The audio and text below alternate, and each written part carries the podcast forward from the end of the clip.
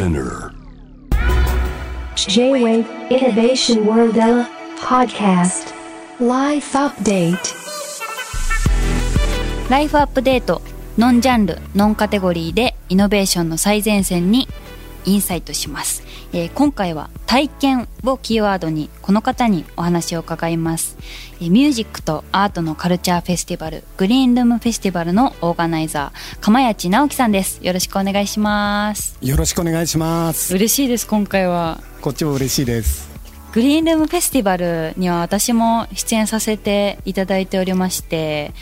2017年2018年とあとローカルグリーンフェスの方にも出演させていただいたんですけどその説はありがとうございましたそうですね。その時は本当に最高のライブでした。ありがとうございやます。ありがとうございますもうグリーンルームフェスティバルは本当にとにかく気持ちいいんですよねロケーションがおーそうですよね。海が見えて最高ですよね。私が出た時はかなり晴れていることが多かったので自分もお客さんとしてたくさん楽しませていただいたんですが2018年の時はジミー・クリフとかが出ていてそうですね。ジミー・クリフがヘッドライナーでしたね最。高でしたもうお酒を飲みながらもう夜になっていてもうみんななんかヘベレケな人たちが周りにいながらこう踊って音楽を楽しんでいた印象なんですけどそうですね。本当夜景もあの時本当綺麗で、綺麗だったななんかジミーと横浜の夜景の光景がすごい本当最高でしたね。あとデフテックを聴きながらリハーサルした思い出も ありますね去年はちょっと見れなかったんですけどトム・ミッシュとかも来ていましたよね来てましたね。本当かっこよかったですね。トム・ミッシュ見たかった本当なんかしびれたって感じでしたね。なんかワンマンライブはその多分来られた時にトム・ミッシュが来た時にワンマンは行ったんですけどグリーンルームで見るトム・ミッシュは最高だったろうなと思っていました。そうですね。なんか本当あの時は最高のタイミングでトム・ミッシュが呼べて、本当幸せでしたね。今年は新型コロナウイルスの感染拡大防止のためえ5月の開催を延期ということで9月の5日6日の土曜日日曜日にえまた同じ横浜赤レンガで開催するということですがそうですよね。延期になりますよね。そうですね。どうしても中止にしたくなくて。そうですうね、ん。なんとかこう希望がある延期を選んだっていう感じですね、でまあ、9月だったら5月も天候気持ちいいですけど夏も終わってやっぱりこう秋の始まりでやっぱり横浜も9月もすごくいい時期だと思うんですよね、そうですね。楽しみです。2005年にスタートしたグリーンルームフェスティバルですが当時はフェスが続々と立ち上がる時代だったと聞いております。もう今は今でこそフェスの数って相当多いと思うんですけど、おそらく何個くらいあるんだろ300近くはあるんじゃないかなと思いますね。そうですよね、はもう小規模なものから大きい規模のものまでいっぱいある中でなんか私の中でグリーンルームフェスティバルってかなりなんかこうなんだろうお客さんがの動員がものすごいフェスっていうイメージがそ うありますね。ですね。それは本当最近のことっていうかやっぱ初年度は600人ぐらいから始まってはい。年々ちょっとずつ増えてきたっていうイメージですかね。えで去年とかって何万人ぐらい来てるんですか？去年は無料エリアも合わせて12万人の発表をしました。すごい。はい。12万人？やっぱりグリーンルームはこう有料エリアと無料エリアがあるのでね、はい、素敵本当に。ぱそういうところでなんかエントリー層の人からコアなファンまで楽しんでもらえるようにしたいなと思ってますね。ですね。私が前初年度に出演した時に無料エリアでネバーヤングビーチとかがやってて 無料で見れるの？このラインナップがあってちょっとびっくりした思いが。でもこれ無料エリアで見たら有料エリア行きたいってなりますもんね無料エリアがあることによってなんかフェスとしてすごい可能性が生まれてるなと思っていて、なんかそこから入り口になってこうやっぱこう有料エリアに来年は行きたいって思ってくれたら本当最高ですね。あ素敵。まあグリーンルームフェスティバルは音楽だけでなくアートとかファッションと融合したフェスですが改めてこのフェスをこうアートファッションとこう融合させたフェスにしたいと思ったのはどういうきっかけなんですか？そうですね。もともとは横浜でサーフブランドとかストリートブランドを集めた合同展示会をやっていたんですが、なんかその最終日に各コミュニティのこう、はい。やばい人たちを集めてでっかいパーティーをやりたいなと思ってたんですけど。でそうこうしてるうちにカリフォルニアのラグーナビーチっていうところではい。アートギャラリーのオーナーがすごいかっこいいフェスをやってるっていう噂を2003年4年ぐらいに聞きつけてはい。すぐカリフォルニアに見に行ったんですけどそれがムーンシャインフェスティバルっていうフェスティバルだったんですけどはい。それを見て感動してしまいましてすぐに翌年の2005年にグリーンルームを開催したっていう形ですね。すごい行動力ですよね。フェスを立ち上げるって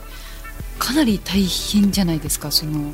そうですねあのブのッキングから場所を抑えるまで。一番初めはこう初めての経験で一度もやったことがなかったので、うんうん。どのぐらい大変かも分からず踏み出しちゃったっていう感じでした情ね熱が生んだフェスティバルですよね。先駆けとなってますよねそういうフェスの。そうですね。やっぱなんかかっこいい集まりにしたいっていうか。でも確かにこうファッションスナップとかもこうやってたりするじゃないですか、はい。なんか来てる方がこういう私なんか出演したのに出演者って思われなくてあのファッションスナップ撮っていいですかって声かけられたことある。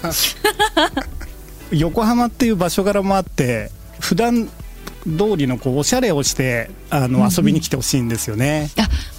わかります。なんか外国のフェスとかってなんかみんなこう足出してガチガチのフェスみたいな格好してないですもんね。そうですよね。やっぱコーチェラとか、あのどこ見に行ってもそういう人まずいないですからね。なんか気軽な身軽に来れるフェスという意味ではすごくなんか来やすいですよね、やっぱこうおしゃれしてこうテンションも上がって上がりますよ。音楽も聴いたりするとお酒も飲んでいややっぱいいですよね。うん。結構音楽とファッションっていうのは結びつきが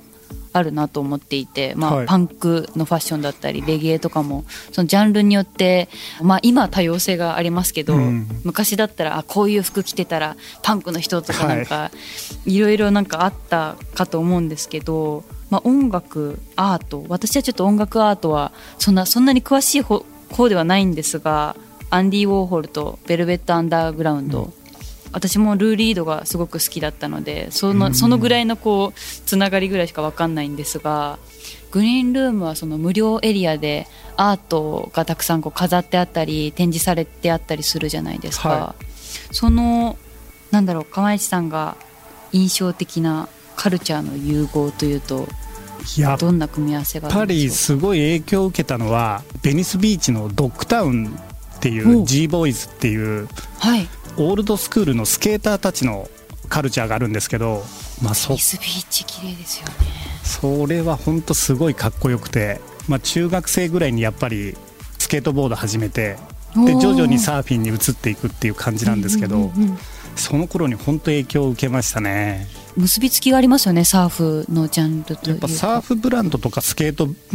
ボードのブランドとかってもうもともとアートとか音楽とかスケートボードとこう密接にくっついてるっていうか、そうですね結びつきが。サーフの音楽をやってないとかサーフィンやってないっていう方でもその融合をなんか身近に感じられるというか体験できるのがグリーンルームフェスティバルかと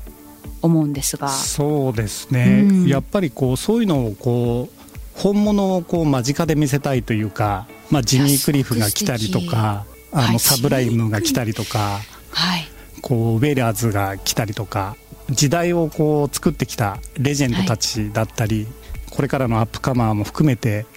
なんか本物をちゃんと見せていけたらいいなと思ってますね。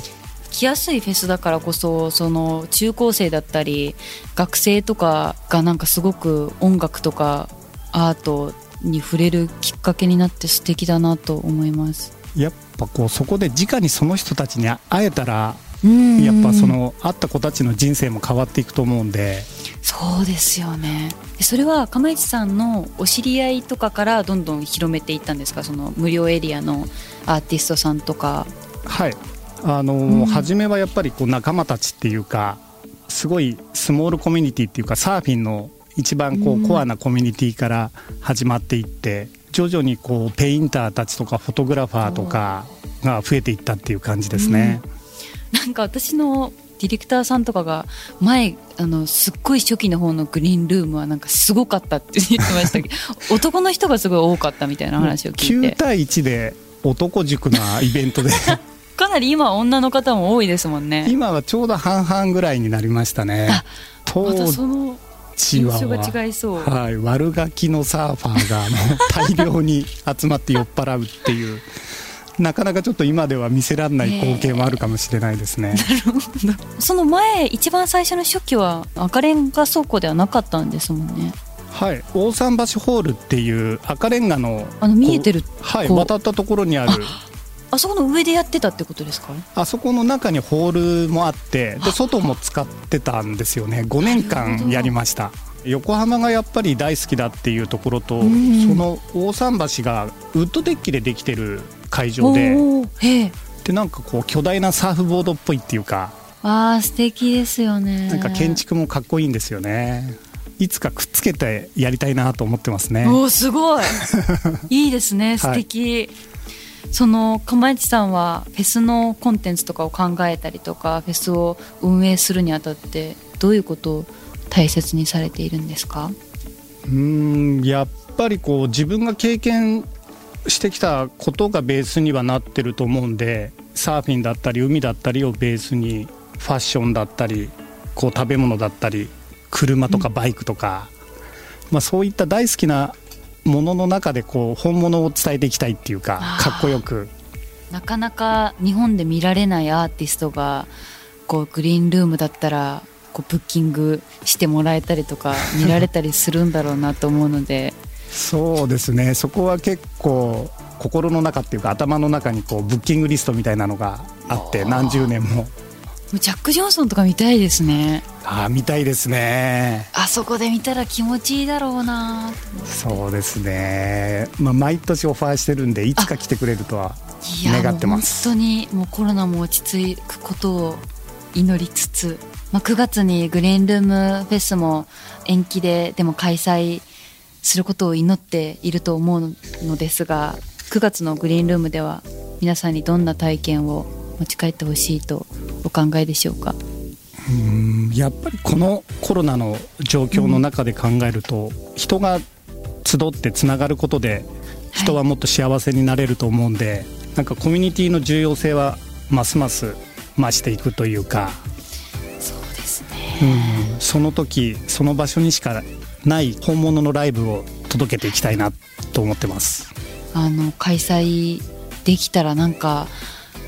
感動が凄まじそうですよね。多分泣いちゃいますね今年は。開催できたら。ね本当先週ぐらいからなんか少し、あの光が見えてきてはいるのでね諦めずに頑張っていきたいなと思ってます。いや私も祈ってます。5月に来る予定でチケット取っていた方もたくさんいたと思うのでぜひ9月、えー楽しんでいただきたいと私も見に行きたいと 思っております。ぜひ来てください。はい、えー9月5日6日に開催予定のグリーンルームフェスティバルチケットは現在発売中ということで今後の最新情報はオフィシャルウェブサイトでご確認ください。あのースタッフがこうギリギリの努力をしながら最高のもの作ってるんでにぜひ遊びに来てください催してほしいです。いや本当に今日はありがとうございました。ありがとうございました。ライフアップデート。今回はグリーンルームフェスティバルオーガナイザー釜萢直樹さんをお迎えしました。